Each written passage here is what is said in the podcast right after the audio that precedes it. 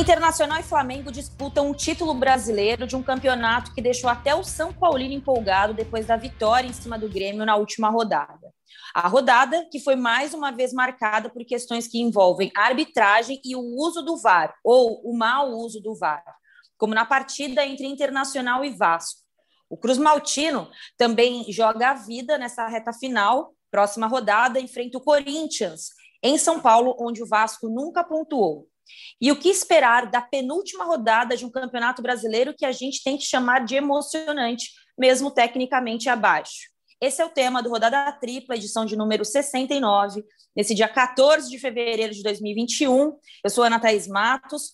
Hoje comigo Amanda Kestelman, estamos desfalcada de Bárbara Coelho nessa segunda-feira de carnaval. Eu não me lembro a última vez que eu trabalhei numa segunda-feira de carnaval, Amanda. Você se lembra? Ou você tem costume de trabalhar em plantão de carnaval? Eu lembro e não recomendo, foi muito diferente. lembro e não recomendo, carnaval de 2019, há pouco tempo, estava de plantão, saí do plantão direto para Sapucaí, levei purpurina para a redação e espalhei pelo banheiro da redação no dia seguinte, pedi desculpa para todo mundo, porque realmente sacanagem, né? A pessoa vai trabalhar, tá cheia de purpurina na, na pia, e não recomendo, mas também igual a essa eu nunca imaginei viver e 2021 ainda não deu afago no nosso coração, era o afago maior é a vacinação que ainda está muito lenta e problemática, mas a gente, numa segunda-feira de carnaval, onde o VAR foi protagonista de um campeonato de nível técnico tão baixo, é demais para o meu visual, né, minha amiga? Haja... Não, foi, foi puxado, né? Eu acho que eu falei ontem, eu tenho falado, na verdade, né, que quem reclama dos pontos corridos, né? Porque tem sempre os nostálgicos do campeonato mata-mata. Eu gosto também, a Copa do Brasil está aí para deixar a gente com a nostalgia do campeonato mata-mata, mas o campeonato brasileiro de, mais o campeonato de pontos corridos, não só no Brasil e no, mas no mundo, ele faz com que o melhor seja o melhor, né? E o melhor não quer dizer que o melhor seja o bom. O melhor é dentro daquela realidade. Porque eu me lembro que no. Né? É, Exato. Eu lembro que no Campeonato Brasileiro de 2002, o último ainda na fase mata-mata, o São Paulo foi o melhor time do campeonato e pegou o Santos, que foi o pior, né? Foi o oitavo, na verdade. O Santos elimina o, o São Paulo e vai para a final e ganha do Corinthians, né? Então, eu acho que isso tudo assim é uma mística que a gente tem no futebol, mas o Brasileirão de pontos corridos e especialmente a edição 2020, que está terminando em 2021, está bastante emocionante. Óbvio que o bloco dos times que disputam o título é pequeno, e os times que disputam o rebaixamento é muito maior, né? E depois tem aquela galera da zona intermediária. Mas faltando duas rodadas para acabar, a gente tem dois times rebaixados, dois disputando o título e um sonhando com o título, que é o São Paulo. Embora o Galo esteja até à frente ali, né? A questão é que o São Paulo tem uma rodada a menos. Como é que você viu, Amanda, essa rodada desse final de semana, com tudo que a gente vai tentar detalhar aqui hoje no Rodada, né, especialmente sobre quem disputa o título e do jogo, né? Porque ontem eu vi que os debates estavam muito acalorados. Pouco se falou de, de bola, de futebol.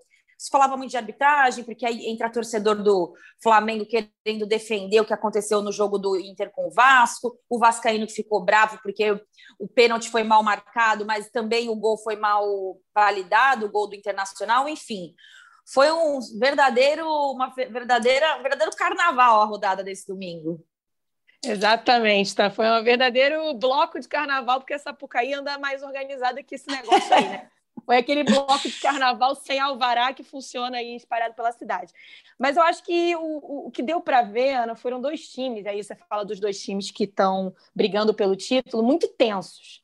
E eu acho que é isso que a gente vai ver nessa final de campeonato. Acho que dá para chamar assim depois de muito tempo, apesar de São Paulo ainda estar tá ali correndo por fora por causa desse jogo a menos.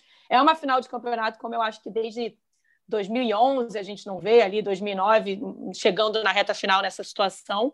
E eu acho que a tensão dos dois times vai decretar um futebol parecido com o que a gente viu tanto no Maracanã quanto em São Januário, muito tenso, pouco criativo, muito preso à necessidade de, de ganhar a qualquer custo. Um jogo, te via os dirigentes ali do Flamengo no Maracanã comentando aos berros, né? Que fazer até um parênteses que são absurdos isso acontecer. Ah, inclusive, é, inclusive, é péssimo o comportamento da diretoria do Flamengo nos bancos ali do Maracanã. É, inacreditável. Muito inacreditável feio. O campeonato, o campeonato inteiro, né? Eles estão ali, às vezes sem máscara, gritando, eu acho horrível. horrível. E dá para ouvir, né? No, no momento que, que fica ali paralisado o jogo do Flamengo para a revisão do VAR, no segundo gol, do gol do Gabriel. E vai, o VAR tá desligado também. Então, enfim, uma tensão que saiu ali de 5, 6, acho que é 5 ou 6 quilômetros de distância entre São Januário para o Maracanã, que, enfim, mostrou um nível técnico muito abaixo.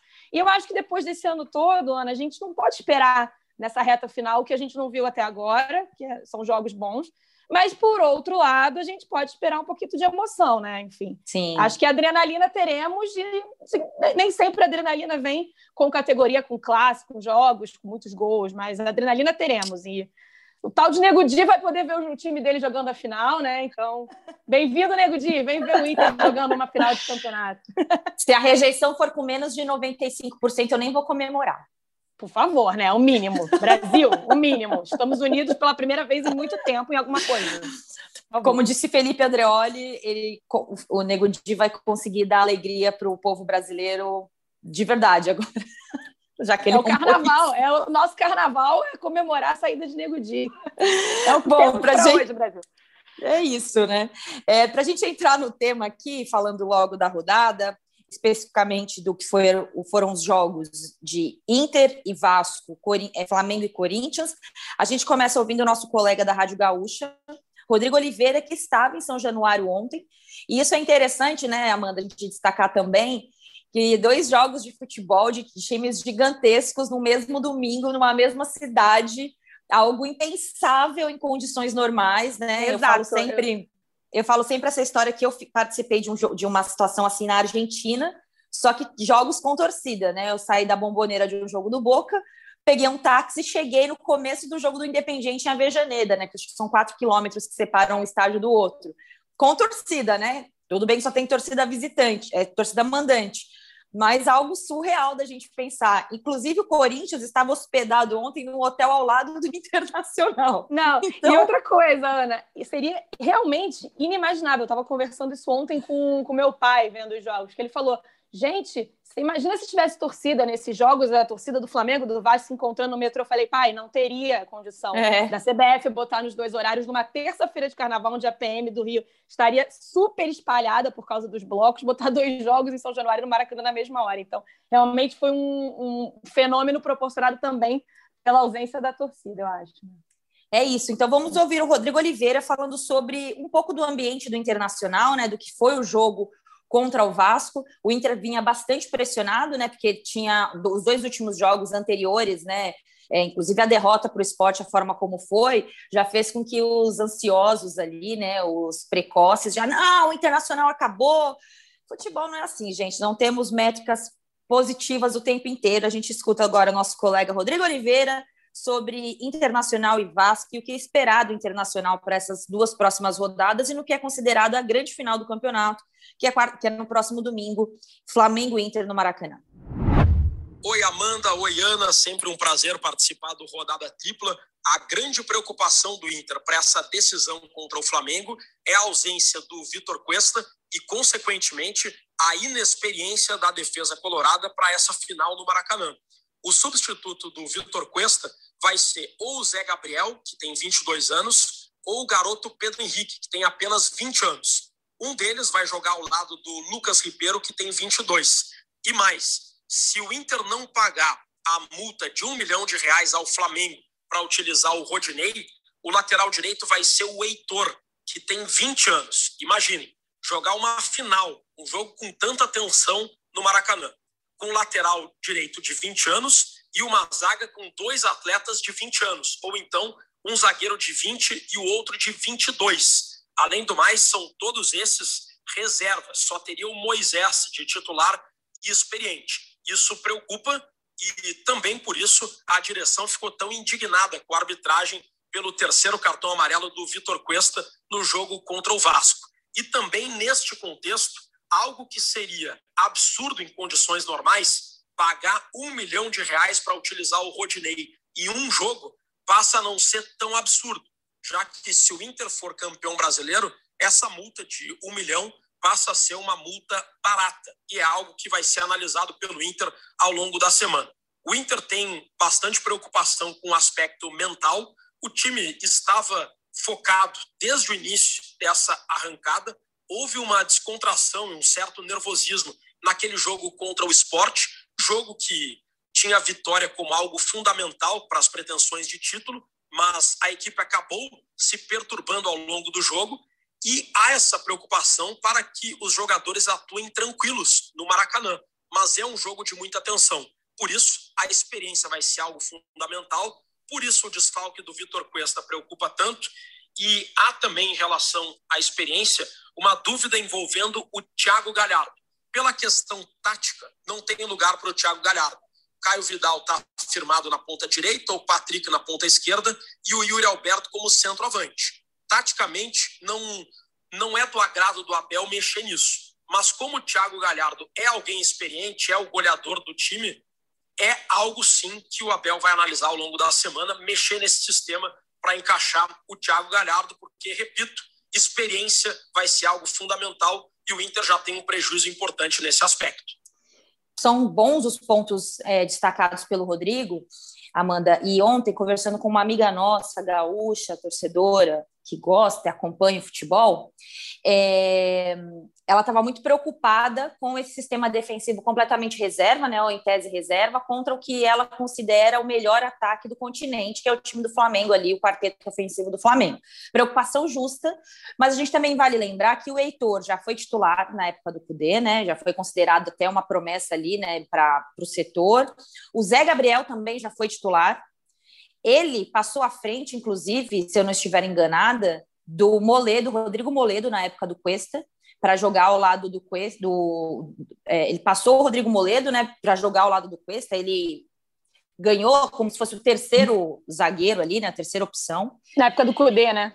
Sim, é. e aí o Lucas Ribeiro e o Pedro Henrique, que são apostas da base, realmente fica fragilizado um setor que é, não pode bobear. Agora, tem um meio-campo muito forte com Edenilson, Dourado e a volta do Patrick, que não jogou né, nesse, contra o Internacional, e para mim é o melhor jogador do campeonato. E não vou escolher o melhor jogador do campeonato nas duas últimas rodadas, para mim já está escolhido. Minha seleção do campeonato, inclusive, já está praticamente montada.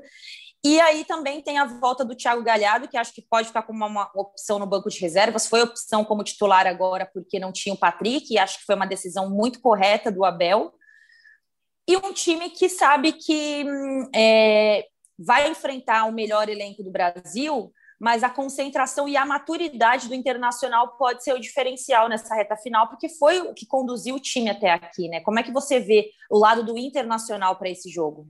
Eu concordo totalmente com o que você falou, principalmente com esse final, Ana, sobre a concentração e a mentalidade. É disso que o Inter precisa para ser campeão brasileiro, seja ganhando, conseguindo a façanha de ganhar no Maracanã ou numa última rodada em casa.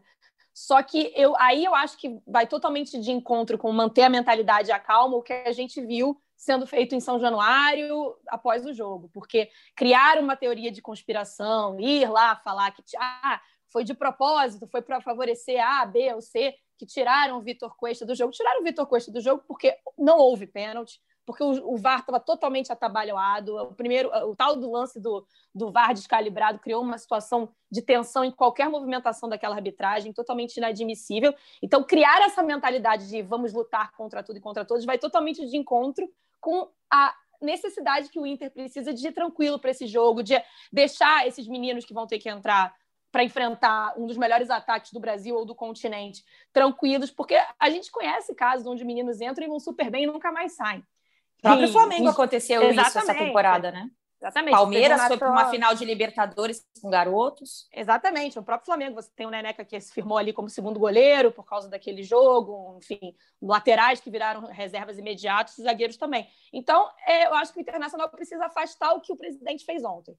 De convocar uma coletiva, de lançar teorias da conspiração, de dizer o torcedor colorado que é contra, contra tudo e contra todos. Não é O Inter chegou nesse momento, podendo ser campeão brasileiro depois de tantos e tantos anos, por mérito, por tranquilidade, por um bom trabalho. Então, não é disso que o Inter precisa agora, é de tranquilidade. Então, é assim que eu olho essa caminhada do Internacional para essa final do Maracanã. Esse campeonato está sendo tão especial que o resumo para mim é o seguinte: o Abel, que foi escorraçado do Flamengo, que é atacado por todos os flamenguistas, 10 de 10 o tempo inteiro, pode ser campeão no Maracanã, com toda a dificuldade que tem. O Rogério Ceni que sai do São Paulo da forma como saiu, maior ídolo da história do time, né? E vai, começa sua trajetória como treinador dentro do São Paulo. Agora treinando o Flamengo, pode ser campeão dentro do Morumbi né? Porque a reta final se apresenta dessa forma. Então, eu acho que. que mais tem duas, falta acontecer? tem duas grandes histórias aí, né? Eu acho que, Isso. alô, Globoplay, tem uma grande história por trás dessa decisão, né? Eu acho que isso é que torna esse campeonato tão especial. Daqui 10 anos, a gente vai lembrar do título desse campeonato, com certeza com esse recorte. Porque se a gente lembra de 2009, vai, que foi um título muito atípico, né? Flamengo entrou na, assumiu a liderança na, na, penúltima rodada, a forma como aconteceu também não foi um campeonato tecnicamente um esplendor, mas a gente lembra exatamente disso. Ah, o Flamengo, quando viu não sei o que, assumiu a, a liderança e, virou, e foi campeão. Então, acho que é um grande recorte desse campeonato e que explica aí também né, o que foi a trajetória das é. duas equipes. O Tem Internacional. Tem é, o internacional... muito bons. É, isso você falou é verdade, amiga. Desculpa interromper. Os recortes são maravilhosos. É, é isso. Não é a técnica, é isso. É exatamente isso. O Internacional é um time que já foi líder do campeonato, né? Ele não é um aventureiro na competição. As pessoas esquecem porque a gente tem uma memória de rede social que faz com que a gente não olhe para trás. É uma construção de um time que já liderou, embora tenha mudado a forma de jogar. Eu tenho falado isso também, já falei isso 58 milhões de vezes. O diferencial do Internacional foi a maturidade do grupo de jogadores em amenizar o impacto do que foi a troca de técnico. Eles patinaram ali na saída do Cudê, mas rapidamente eles confiaram no trabalho do Abel e confiaram neles próprios. E eu acho que isso faltou muito ao Flamengo, né? Os jogadores do Flamengo fizeram muito beicinho ali em vários momentos do time na temporada. E quando eles olharam e viram, caramba, só depende da gente, aí eles acordaram e foram para o título. Estão parecendo a, a, Carla Dias no BBB, né? Reagiram ali na hora certa. Tá demorando também... para acordar, mas ainda cai é. papo de boy, de boy esquisito, né? Ela. Ah, então, mas é por isso que, tá, por isso que dá para comparar. Dá para fazer um paralelo aí. Cai nos papos meio esquisito ainda, né? Não superou aí umas coisas aí que já foram embora, mas é isso. É. A Carla Dias do Brasileirão. É isso. É... Está lá. Tem mais um convidado hoje no nosso rodada, que é o repórter Eric Faria. Ele estava ontem no jogo do Maracanã, Corinthians e Flamengo, um jogo difícil, uma expectativa muito alta. O Flamengo dominou ali a partida, mas sofreu empate, depois conseguiu a vitória. Também teve quem questionou o gol, se estava impedido, não estava, se a linha foi traçada, se foi bem traçada, se não foi. E o Eric traz um pouquinho dos bastidores do que foi o Flamengo e Corinthians e o que faz com que o Flamengo siga na briga aí agora para esse confronto direto. Oi, Ana. Oi, Amanda. Beijo para todo mundo. É, o que eu vi do jogo de ontem, assim, basicamente achei o Flamengo muito ansioso dentro de campo. Obviamente, era uma partida decisiva, o Flamengo tinha muito a perder, né, caso não conseguisse a vitória sobre o Corinthians. Ao mesmo tempo, o jogo do Inter contra o Vasco, é, o Inter, é, hora nenhuma, ficou atrás do placar, e obviamente que essa informação chega para quem está no banco do Flamengo, para os dirigentes e para o time que está em campo. Enfim, então eu acho que o primeiro sintoma é, que eu acho que o Flamengo vai precisar corrigir para o jogo do próximo domingo contra o Internacional é essa questão da ansiedade. Claro que são duas partidas é, com temperaturas diferentes, com adversários com objetivos diferentes, mas conversando com um jogador bastante experiente do Flamengo, ele fez essa observação. Ele falou: não é de hoje que o nosso time entra em campo muito ansioso. Talvez o favoritismo, talvez o que o Flamengo deixou para trás, essa necessidade de mostrar que o Flamengo pode ser campeão, mesmo com uma campanha que ficou aquém do que todo mundo esperava, né? Então, talvez bata mesmo essa ansiedade. Há uma outra questão que eu acho que é importante, é a parte física do time, é, é uma conta que vem sendo cobrada nas últimas partidas, é, não tem a ver com a comissão técnica do Rogério Ceni, tem a ver com a comissão técnica do Domi, que mal preparou o time, é, que não conseguiu colocar os jogadores é, num bom ritmo de competição. Então a gente viu, é, por exemplo, mais uma vez o Gerson ser substituído. Ele, o Gerson não termina os 90 minutos já há algum tempo. É, além das questões de, de, lesões, né? o Arrascaeta entrou em campo bastante prejudicado, talvez nem jogasse se não fosse uma partida decisiva. O Gabigol deixou o campo com uma entorse é, no joelho, e entorse no joelho sempre é algo que preocupa. Então, eu acho que vai ser uma semana é, de, divisão, de atenções divididas no Flamengo, na né? questão tática, questão técnica e, sobretudo, essa questão médica e física, é, que eu acho que vai pesar bastante, inclusive na hora de o Rogério definir a equipe para jogar contra o Internacional no próximo domingo. Difícil é achar uma equipe que esteja com a parte física em dia no meio de uma temporada completamente atípica, né? E aí você pega a equipe do Flamengo que teve uma ruptura de trabalho com a preparação física do Jorge Jesus, que foi intensa, que era um time que era levado ao seu limite todos os jogos, e o Jorge Jesus é conhecido em Portugal por desgastar as suas equipes em retas finais de campeonato, mas como ele só trabalhou seis meses aqui, a gente não conseguiu acompanhar isso. E aí chega uma nova comissão técnica, com uma nova metodologia de trabalho, e é super normal que aconteça esse tipo de erro, erro não, né? Esse tipo de problema quando troca comissão técnica no Brasil. Não é exclusivo do Flamengo, não. E aí chega o Rogério Ceni, teve a pandemia, o tempo que os jogadores ficaram parados, não é exclusivo do Flamengo esse essa questão física. E o Eric toca num outro ponto também, Amanda, que você abriu o nosso podcast falando que é a questão da ansiedade, né? É, que não é uma coisa exclusiva desse ano, né? É uma marca desse time desde Jorge Jesus, ou melhor, desde Abel, né? Era uma equipe que se ficava é, não nervosa, mas sabia que tinha um potencial e a ansiedade de comprovar aquele, aquele potencial se apresentava ali nos jogos no Maracanã.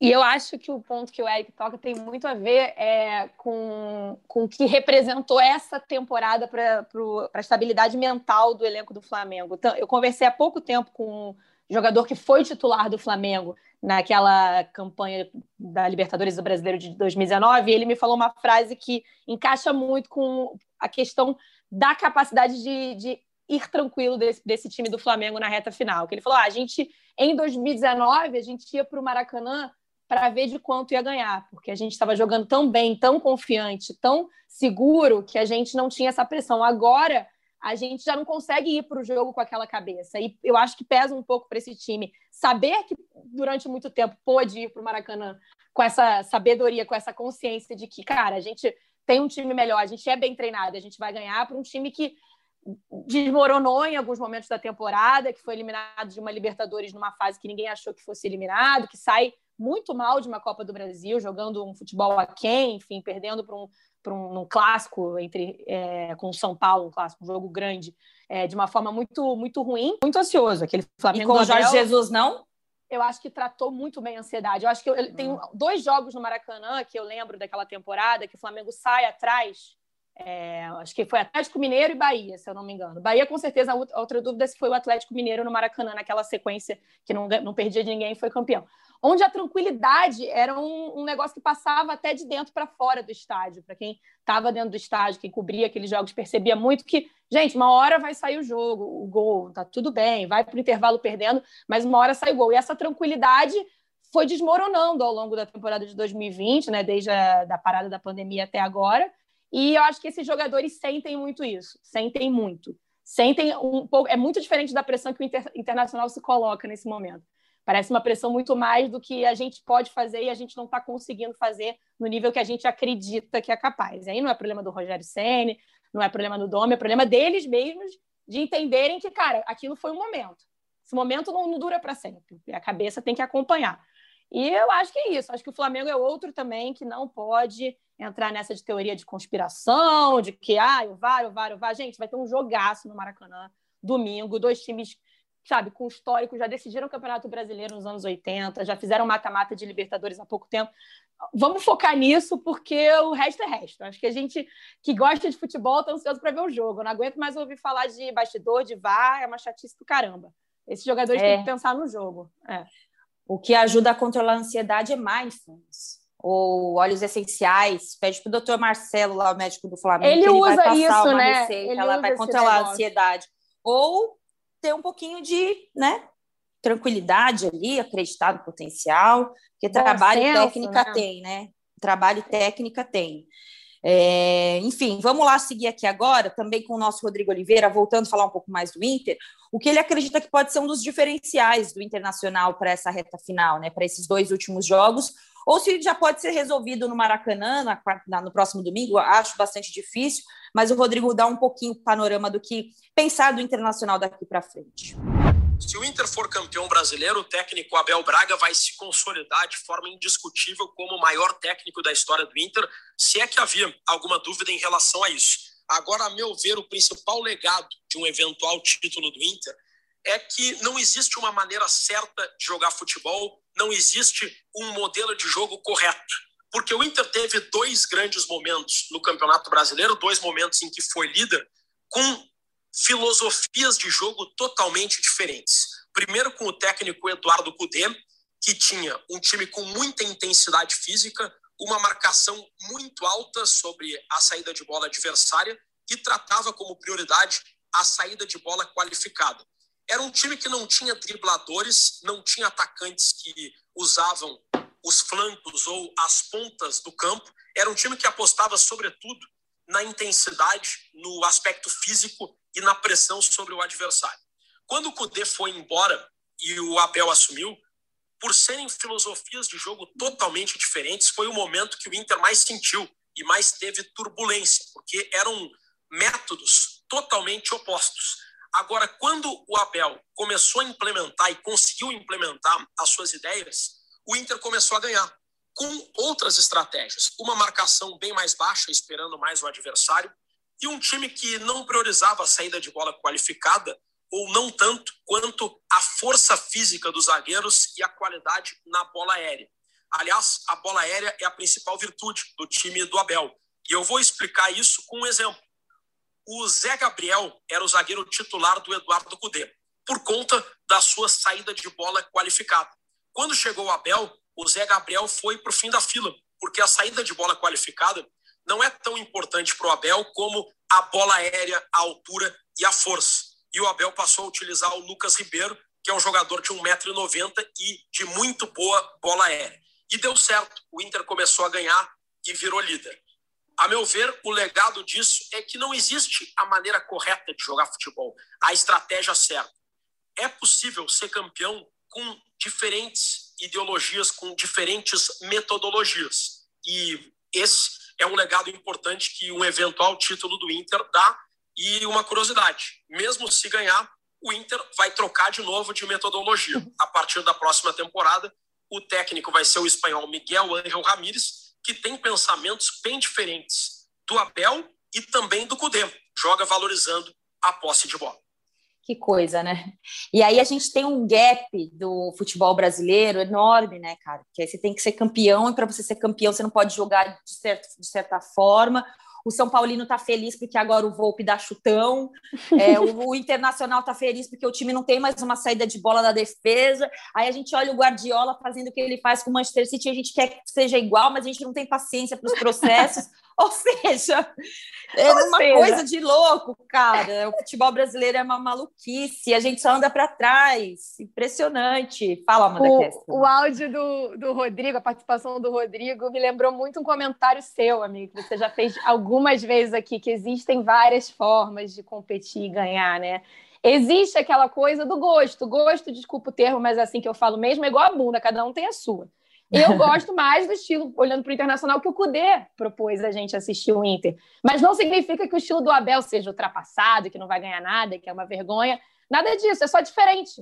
E... Mas pode ser ultrapassado. No futebol brasileiro, futebol ultrapassado também é campeão, gente. Exato, não, gente, o tempo todo, assim, é. e, e, não significa que está errado, não tem certo e errado, é exatamente isso que o Rodrigo falou, e é muito curioso essa história do Abel poder levar o Internacional para um título brasileiro, depois de pô, como 40, mais de 40 anos, e o cara que foi campeão do mundo com o Internacional, uma história incrível no Beira-Rio, acabou o campeonato, ele vai embora, que está vindo o espanhol ali do, do Independente Del Vale, Aí é, é, muito, é muito suco de futebol brasileiro, né? sem querer fazer referência com o, o Independente Del Vale, sem piadinhas infames, mas é muito o suco de futebol brasileiro. Eu ouvi de pessoas próximas né, que o Abel não tem um interesse num eventual convite para ficar ali no internacional, mais ou menos como o Murici está hoje no São Paulo, porque seria uma solução para a diretoria do Inter para valorizar mais uma conquista do Abel e não fazer essa saída como algo feio, mas o que se diz é que o Abel ainda quer ser treinador, ele gosta daquilo, ele gosta do vestiário, do ambiente, é realmente muito, vai ser realmente muito curioso, não estou encontrando a palavra certa, ver essa saída do Abel se ele for campeão brasileiro nessa ou na outra semana mas eu acho certo ele sair. É, eu acho que o futebol brasileiro tem que parar de ser apenas, é, como é que se fala? Agradecido, né? Eu lembro que em 2015 o Palmeiras foi campeão da Copa do Brasil jogando muito mal, assim, né? Não era um time brilhante, com o Marcelo Oliveira. E a avaliação interna do Palmeiras era que o trabalho dele era ruim, e assim, não faria nenhum, não teria nenhum problema interromper aquele trabalho e começar um trabalho melhor em 2016. Mas acharam que porque ele tinha acabado de ser bicampeão brasileiro com o Cruzeiro, campeão da Copa do Brasil, ah, ele ganhou, então vai deixar aqui. Só que deixou um, um, um problema enorme que só conseguiu ser solucionado seis meses depois, quando o Cuca chega, porque o Palmeiras ainda faz um campeonato paulista ruim, né? Ele é demitido ali, acho que em abril ou em maio daquele de 2016. E aí chega o Cuca ou março, ele foi meio, não era nem meio do ano, foi meio, da, meio do, no começo da primeira, da primeira fase da temporada. E eu achava um absurdo aquilo, eu falava, gente, mas o time está jogando mal, não tem ideias táticas, por que, que não vai contratar um técnico com um elenco bom que tem, né, que tinha época?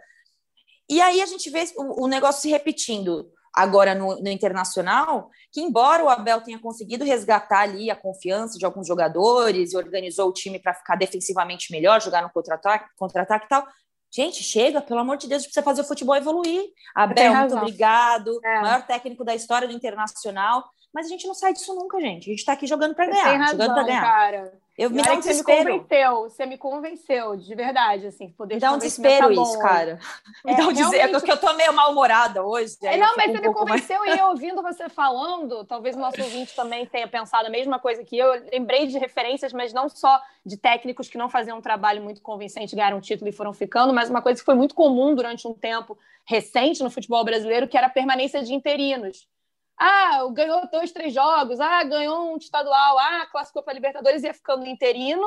E, nitidamente, na temporada seguinte, ficava claro que o interino não tinha condição de estar tá ali, não tinha caixa, não tinha ainda vivência, preparo, enfim. Interinos que tinham futuro, mas que não podiam estar tá ali naquele momento onde o futebol brasileiro vai empurrando. Acho que você tem razão. Me convenceu. Eu vou te dar um, eu vou te dar um outro é. exemplo, que é uma opinião muito particular minha e bem, bem contra, contraditória, ou, na verdade, além de contraditória, ela é impopular, o tricampeonato do São Paulo com o Murici Ramalho, é, o legado desse estilo de jogo, daquele estilo de jogo no futebol brasileiro, ele foi assim avassalador, porque virou ali um bloco de resultado que você jogar daquele jeito faz você ser campeão, e o Murici vinha de um trabalho ótimo no Internacional de 2005, quase foi campeão brasileiro, depois ele repete no Palmeiras 2009, quase ganha o quinto título dele em sequência, e aí depois disso veio o bloco mais é, que, se, ele é que é usou muito Flu, desse né? estilo. Ele é campeão com o Flu depois, né? Mas aí vem um bloco de treinadores também que se apropriou um pouco daquele estilo e ainda se defendeu mais, ainda que a Ordem dos Gaúchos, Mano Menezes, Tite, né, que deixaram aquele legado ali tá, tático, defensivo.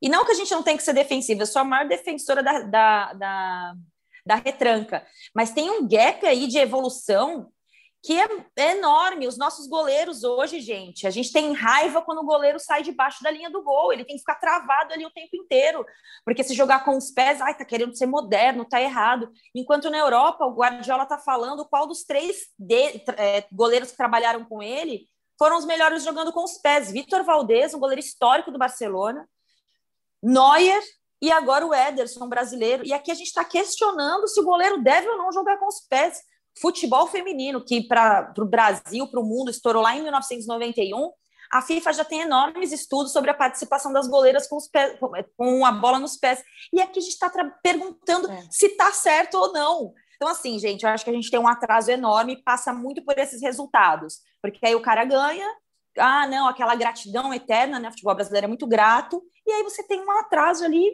e bora continuar. Isso não é só o Abel, não, gente. E os vícios, né, Ana? A, a, gente vive de, de modelos, vamos todos replicar o modelo que deu certo. Descobrimos. Agora, é, treinador experiente, Abel, Filipão, agora é treinador estrangeiro, aí todo mundo traz estrangeiro depois que, que o Flamengo é campeão. Ah, o Zé Ricardo, o Carilli, o Jair Ventura fizeram ótimas campanhas. Vamos é. todos investir no, a moda. No Thiago Nunes e, e, por aí vai a moda. Enfim, a gente fica o tempo todo aguardando uma nova moda. Ter a consciência de fazer essa mudança, mesmo depois de ser campeão, é muito, é muito especial mesmo. Estou contigo nessa, você tem razão. Concordo. A moda, a, a, amiga, a moda agora é o técnico português, né?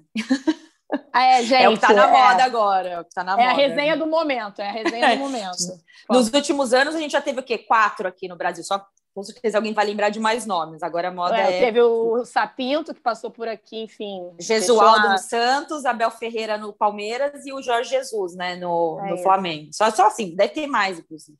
Bom, vamos ouvir mais um pouquinho do nosso colega Eric Faria falando do diferencial do Flamengo para essa reta final. E eu, particularmente, gosto muito desse assunto que o Eric é, retoma aqui para nós.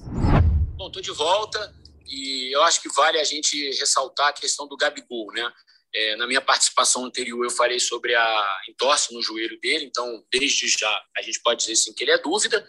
Agora, é, o Gabigol, nos últimos cinco jogos, ele marcou cinco gols.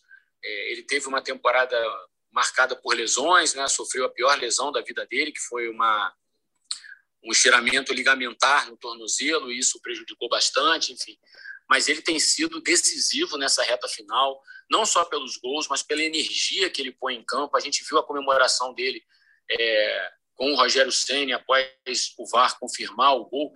É, ele explodiu. Ele estava rezando enquanto a definição não acontecia. Depois ele explodiu, gritou, cerrou os punhos assim.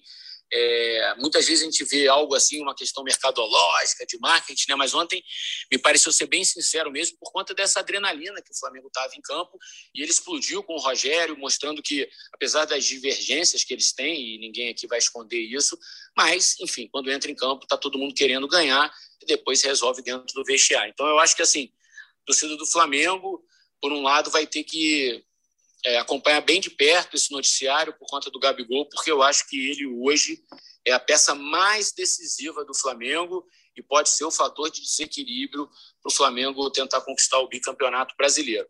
Acho que se o Flamengo tem o Gabigol é, nesses dois próximos jogos, será sempre um Flamengo mais forte.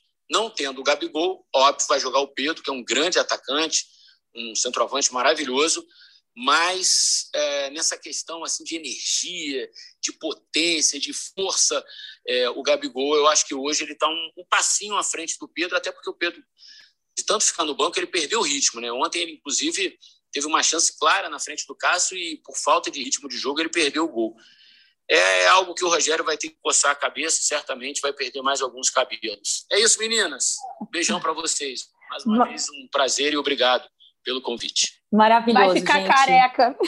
Maravilhoso, mais, né? Agora sim, o Vou fazer é um comentário bom. que um amigo meu me fez. Alguém falava isso, ai, problema para os cabelos do Rogério, Pedro e Gabigol. Imagina se o Rogério tivesse treinado o Flamengo com Josafá e Negreiros na zaga no começo dos anos 2000, aí que ele não ia ter cabelo nenhum. Problema desse, Pedro e Gabigol. Fala sério, né, gente? Pelo amor de Deus. É, eu queria estar com esse problema, viu? Problema de gente rica que não sabe se vai passar o carnaval em Angra ou em Campos do Jordão. Ô, Amanda, é, adoro o assunto Gabigol, acho que ele é a cara do Flamengo 2020-21. Claro que ele é o ídolo pelo que ele fez na final da Libertadores, pela essa identificação rápida, mas eu acho que a hora que ele acordou, que ele falou assim, cara, para ganhar isso aqui vai precisar de mim mais do que qualquer coisa, não só do gol, mas disso que o Eric falou para mim, que é energia. A gente gosta muito de comportamento, né, Amanda? De avaliar comportamento. E eu acho que a retomada do Flamengo é a cara do Gabriel, porque nos piores momentos do time, ele apareceu ali com um golzinho de pênalti, com um golzinho ali chorado que ele encontrou, isso lá atrás, no começo do brasileiro, depois ele se lesiona, volta e também estampa a cara dessa reação do Flamengo. Quando eu olho para o Gabriel ali no campo, é, questões de imagem à parte, que a gente pode questionar ou não, mesmo porque, né, acho que cada um toca ali a sua imagem como deve.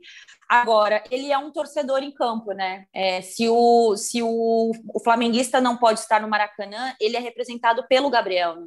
A incorporação do Gabigol no Flamengo é, é um negócio que a gente não via há muito tempo. Eu acho que É, eu acho que até maior, é uma opinião talvez um pouco impopular, que causa polêmica, mas eu acho que é até maior do que foi ali em 2009 o Adriano, que era um cara super identificado com o Flamengo, com o Rio de Janeiro, cria, enfim, aquela história toda, porque é, um, é, uma, é uma simbiótica inacreditável. E eu acho que quando se discute muito, ah, o Pedro, eu acho que até no, na ponta dos cascos, Ana, o Pedro vai se tornar um atacante mais completo e vai ser melhor que o Gabigol em técnica, em futebol em si. Em, o, o, tipo de, de, atacante que ele é, eu acho que ele é um atacante com, que vai ter muito mais recursos do que o Gabriel a longo prazo. Mas eu acho que o que o Gabriel entrega em campo, o Pedro não entrega.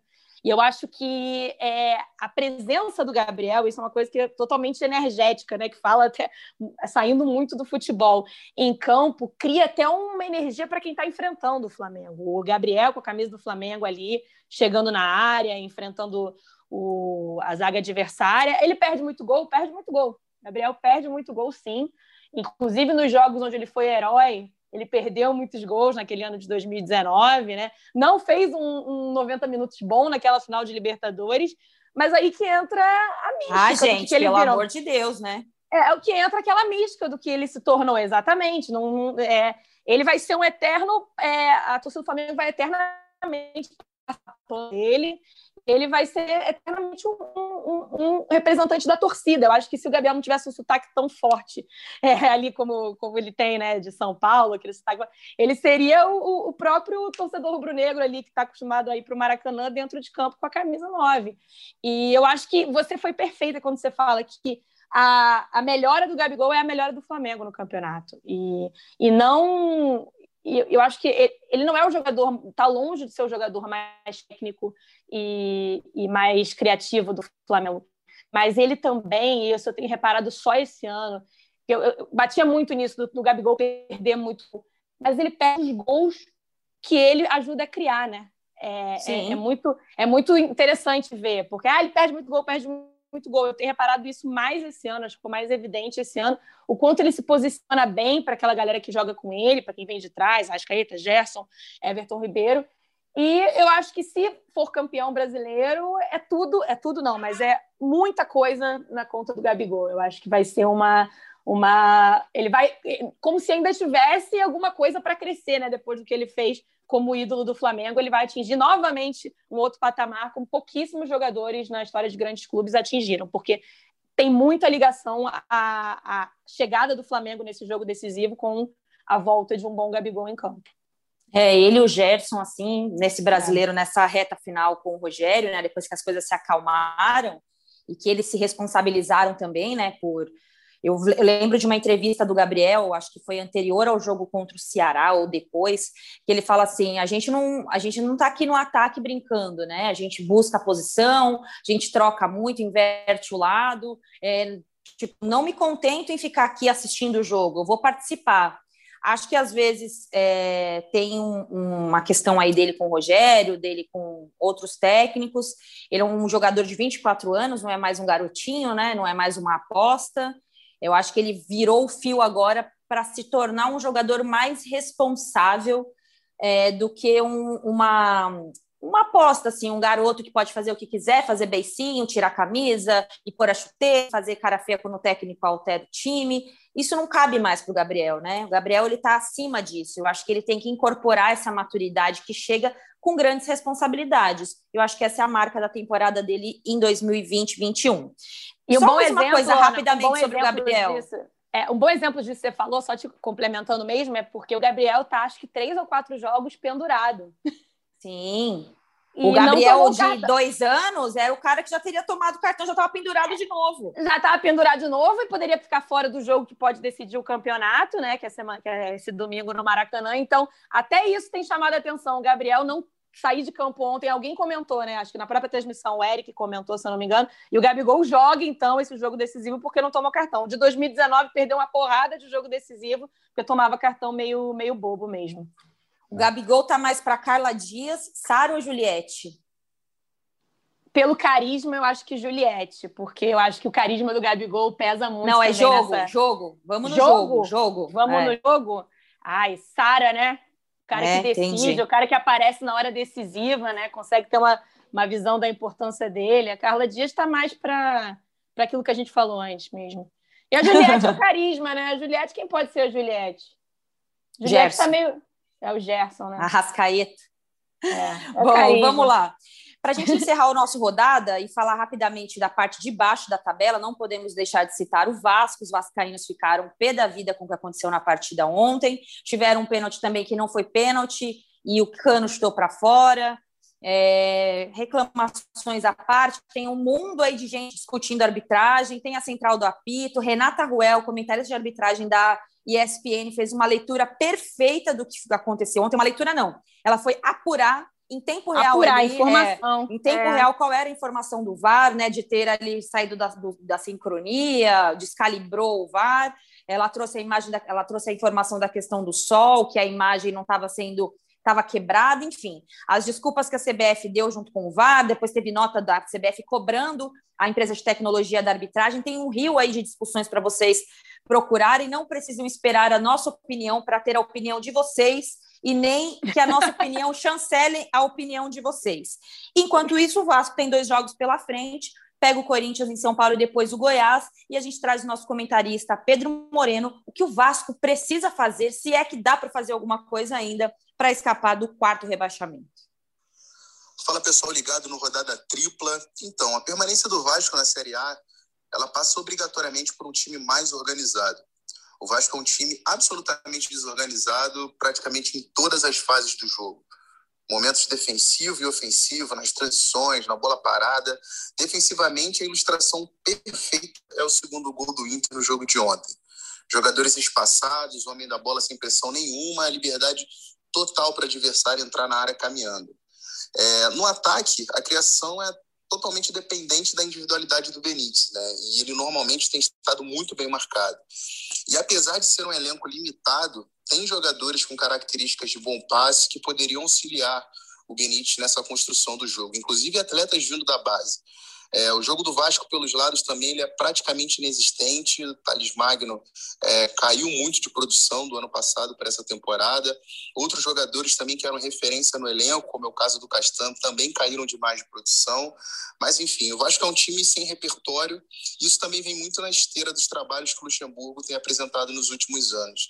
É, a grande questão é que essa solidez e essa organização como time, ela não se encontram em uma semana, né? Porque é basicamente o tempo que o Vasco tem para o confronto contra o Corinthians. Isso só evidencia o erro da diretoria nas seguidas trocas de treinadores. Na minha opinião, foi um erro não só a saída do Ramon, mas também as contratações tanto do Sapinto, que veio como uma tentativa de reviravolta da diretoria em meio ao período eleitoral, como também a contratação do Luxemburgo. E caso o Vasco consiga se livrar do rebaixamento, acredito que será algo muito mais na base do vamos lá, na luta e na vontade porque as mudanças que o clube precisa fazer, inclusive em termos de estrutura, essas aí vão levar bastante tempo. É isso, pessoal. Um abraço. Ô, Amanda, ontem um amigo nosso, vascaíno, você vai entender de quem eu estou falando, me mandou uma mensagem falando que eu fui cobrada numa pizzaria que a gente frequenta pelo garçom vascaíno, que eu disse que o Vasco não ia cair. Como é que eu vou voltar lá na pizzaria depois disso? Ai, meu Deus, olha, vamos ter que mudar a pizza, porque o Vasco está implorando para cair para a segunda divisão. Eu acho que assim. E, e, o mais curioso é que eu lembro de você falando isso, era um momento que estava muito tranquilo para o Vasco se livrar desse perrengue que o Vasco está de novo. E eu acho que a mesma coisa, eu acho que o Vasco também não tem que entrar na teoria da conspiração. São dois jogos, um em São Januário, outro na Arena Corinthians, um jogo mais difícil, um outro que acho que até enfim, ou, ou, pode ser um confronto direto, ou pode ser até para definir quem fica na frente dentro da zona de rebaixamento, vai depender muito do que vai acontecer esse fim de semana. Mas eu acho que é muito mais botar a mão na consciência e parar de apontar para os outros. Eu acho que houve um erro, sim, um erro que é a cara do futebol brasileiro, uma descalibração no lance, mas que depois teve outro erro, que teve um pênalti que o Cano manda a bola para fora, que ali, enfim, eu não achei pênalti, imagino que é, tem gente que acha, tudo bem, é aquela coisa que você falou, é a sua opinião, você não precisa da minha para estar tá certo. Não achei pênalti.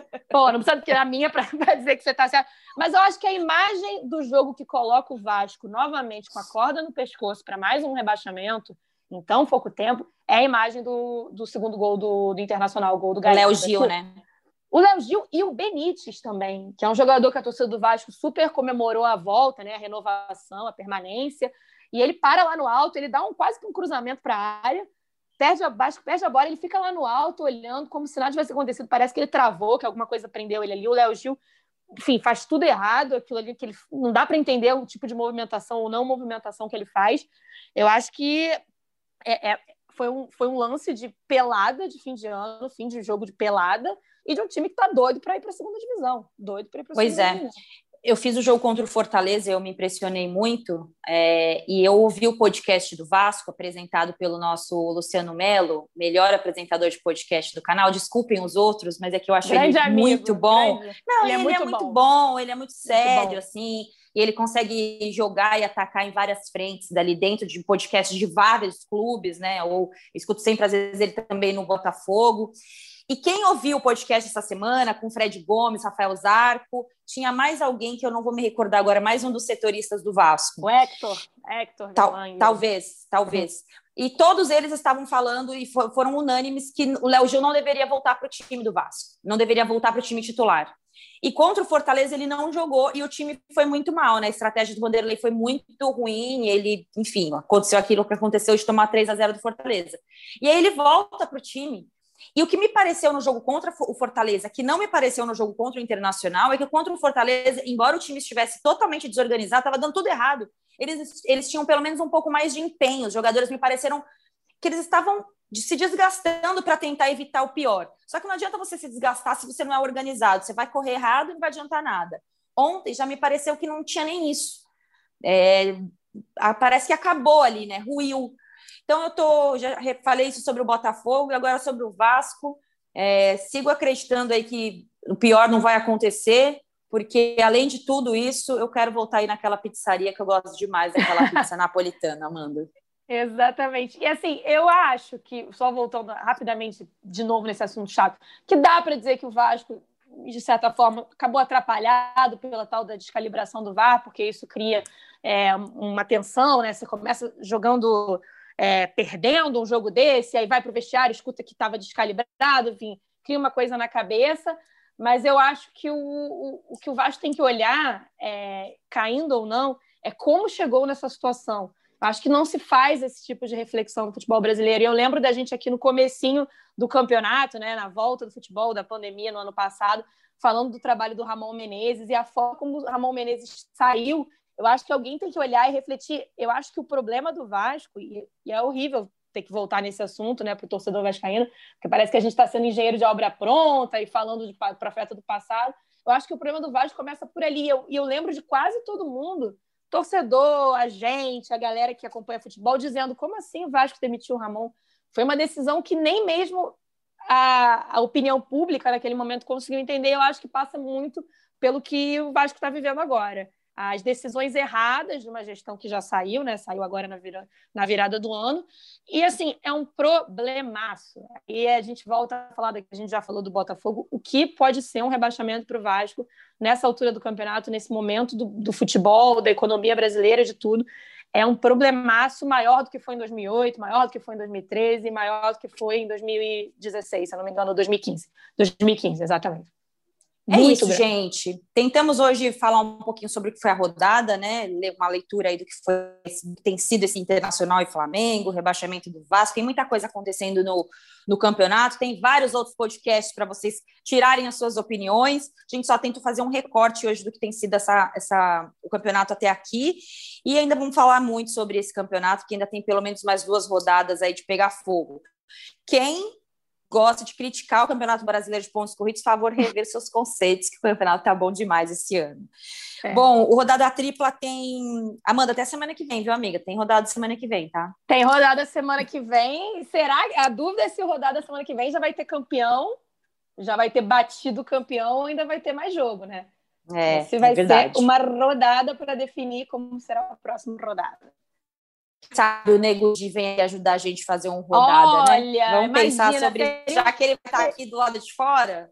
Um cara bacana, alto astral, né? Que gosta, fala de... Deus que me perdoe, gente. Não quero, não. A gente vai chamar a nossa galera do BBB quando acabar o BBB para vir participar com a gente. Nego o Lucas, que é São Paulino. Pois é, chama o Lucas para vir falar com a gente sobre o que, que ele acha do dinizismo. Melhor que o Nego Di. Ainda prefiro. Então é isso, gente. O Rodada, Tripla, Rodada Tripla tem a produção da nossa Bárbara Mendonça, a edição é do Maurício Mota, mas quem está editando hoje é, a, é, o nosso coordenador, Rafael Barros, e a gerência do André Amaral, porque lembrando, né, gente, chefe aqui joga nas, nas 11, né? Porque além Tamo de editar, junto, ser chefe, gravar, ele também apresenta quando precisa o podcast e é brilhante. Valeu, gente. Até a próxima edição do Rodada.